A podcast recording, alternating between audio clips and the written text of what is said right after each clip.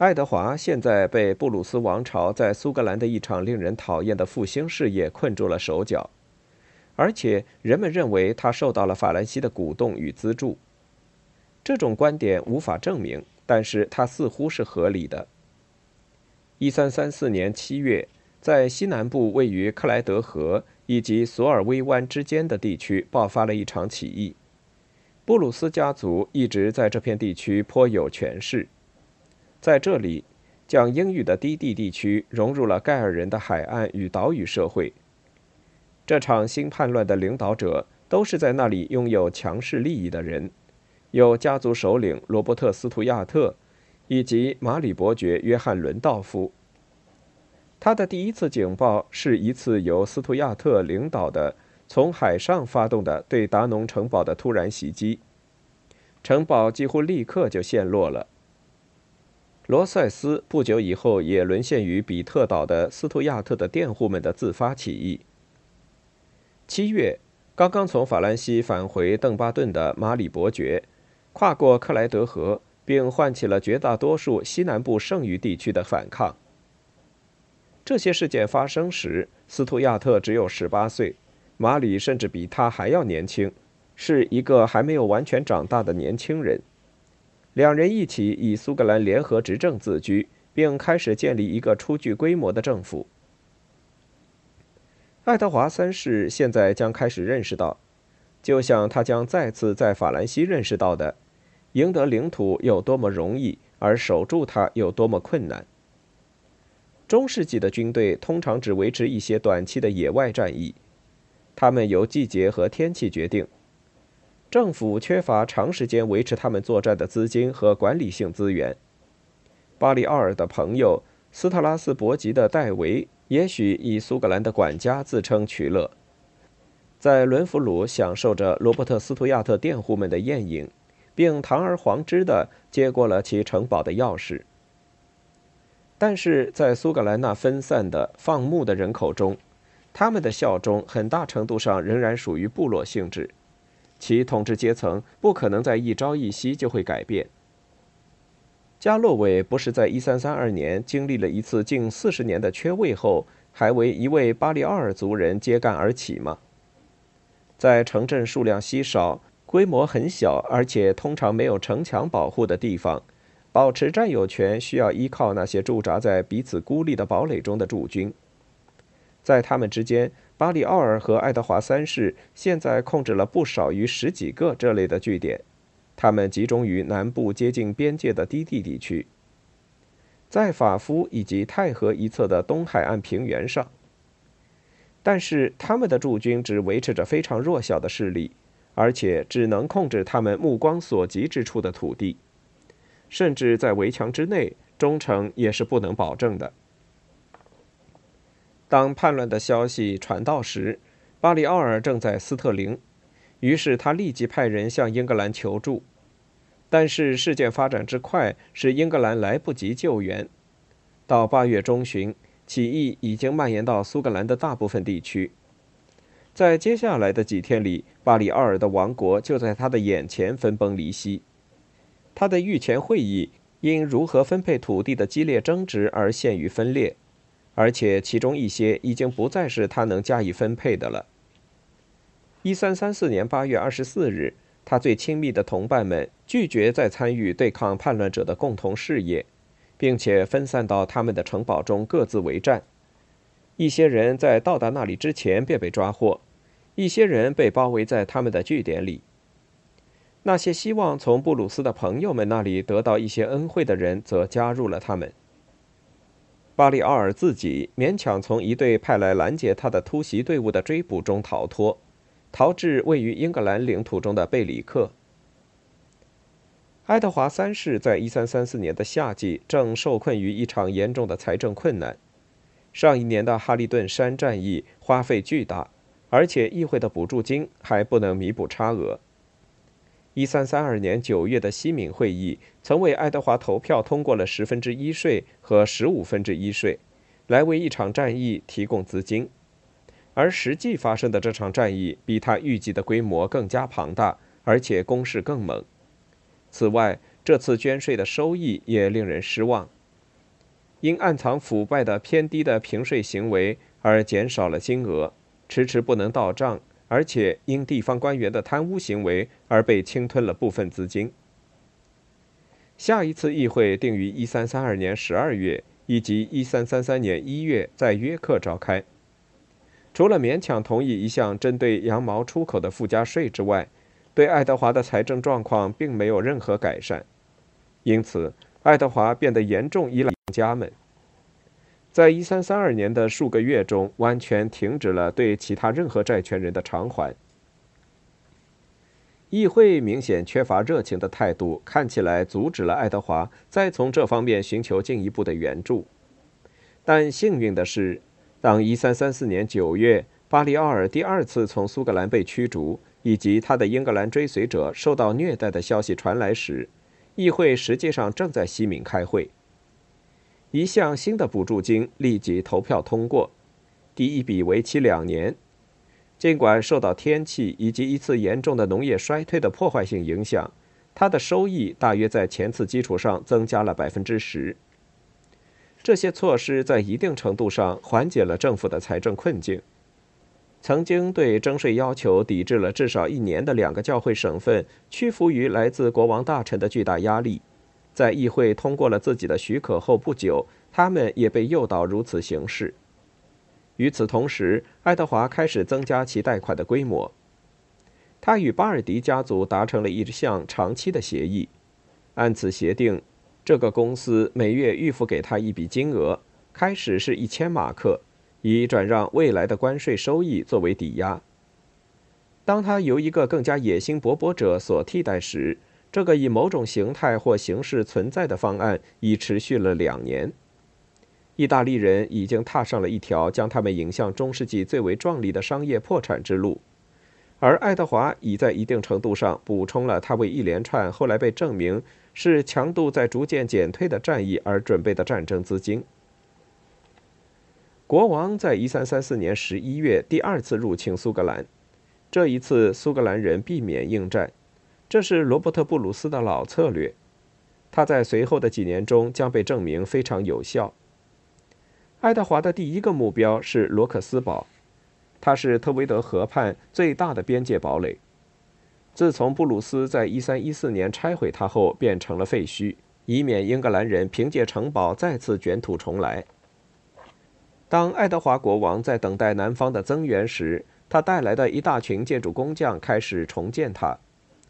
爱德华大约只有四千人跟随左右，主要由他的内廷以及贵族的家臣组成。他更大的计划依赖于郡中征募的士兵能够顺利到达。然而，这些计划究竟是什么，并没有显露，因为他们从未被执行。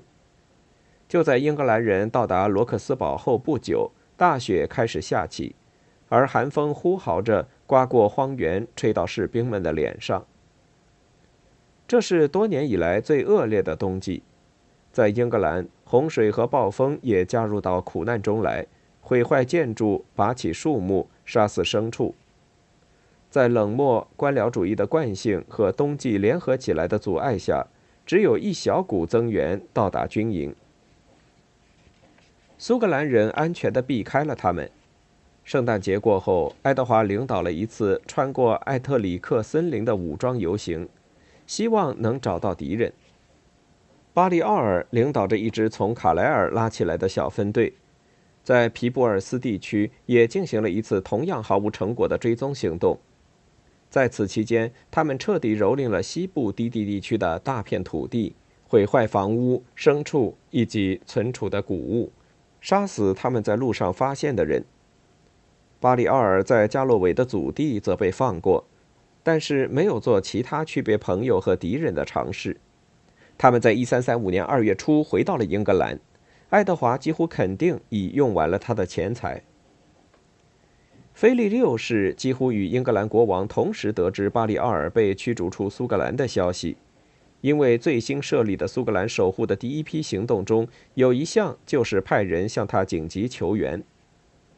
一三三四年十一月下旬，菲利通知了爱德华三世关于将派出大使赴英讨论苏格兰事务的打算。他原本想派遣安德烈亚·吉尼，他关于英格兰问题的经验使他非常适合这个工作。但是，当使团在1335年1月来到英格兰时，人们发现领导者是阿弗朗什主教，一位德高望重但是缺乏经验的诺曼底人。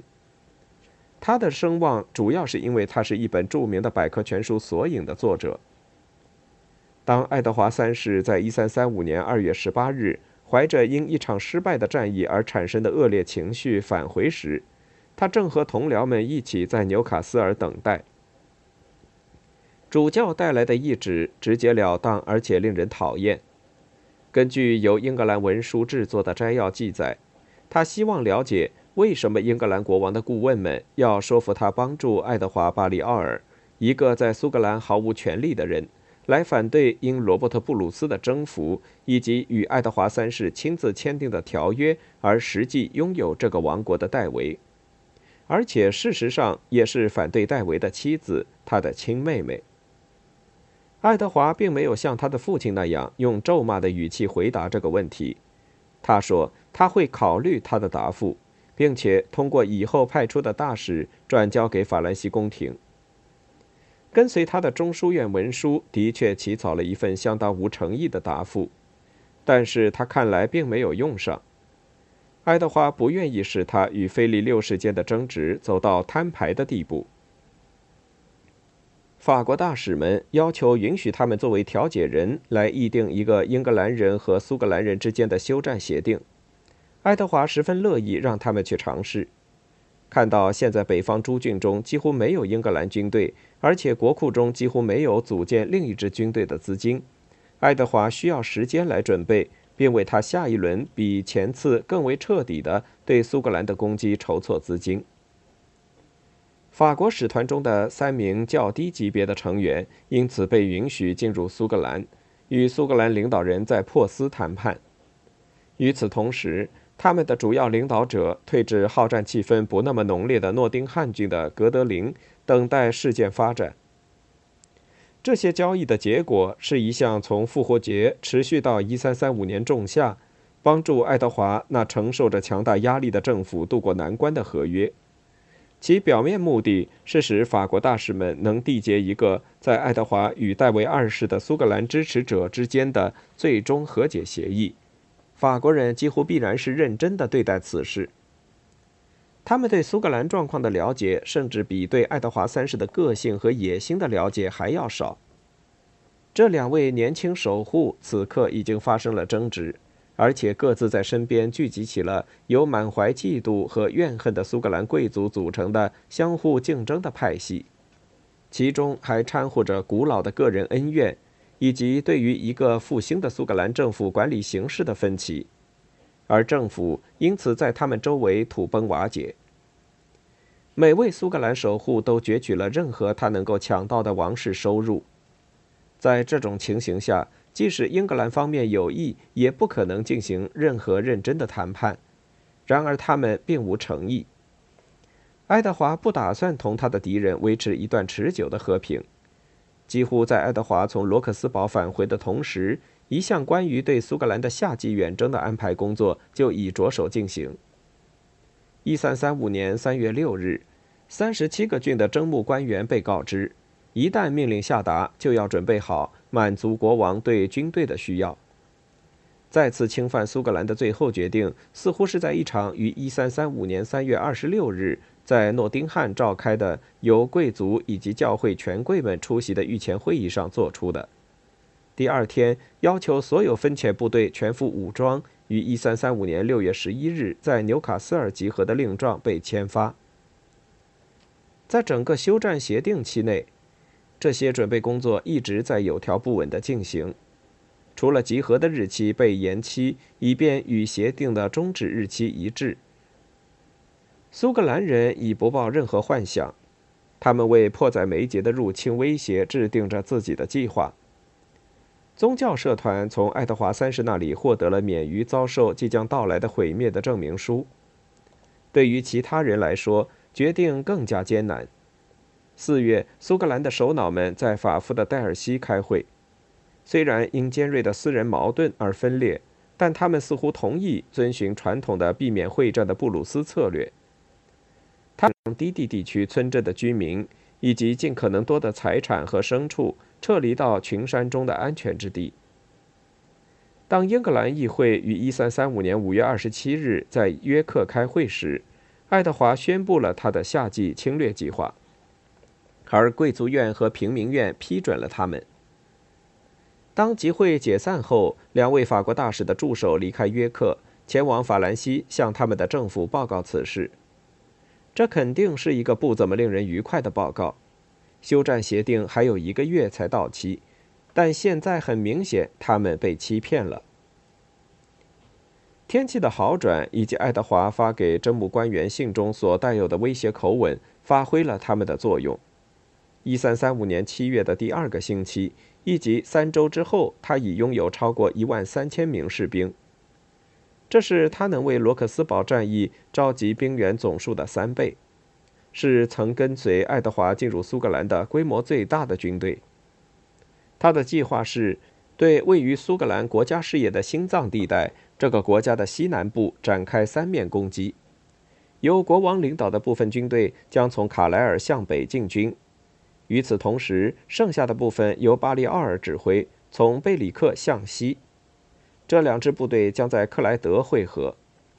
与此同时，第三支军队，一支经由海路的部队，将在爱尔兰集结，并在克莱德河口登陆。后面这个计划是爱德华·巴利奥尔的一个建议，这是一个聪明的战略构想，但它要依赖于一个准确的时机。考虑到落后的通讯手段以及缓慢的征募和供应条件，这个时机很难达到。一三三五年七月下半，爱德华几乎在没有遭遇抵抗的情况下，穿过苏格兰的西南部，毁灭了他们沿途遇到的一切，并驱使数千难民逃往山中以及边界。巴里奥尔的部队从东部推进，几乎未遇抵抗。接近七月底，爱德华和巴里奥尔在格拉斯哥会师，而且鉴于在西南部的白费力气，他们转而向北寻找敌人。爱德华自己住进珀斯。而他的军队则在抢劫和毁坏周遭地区。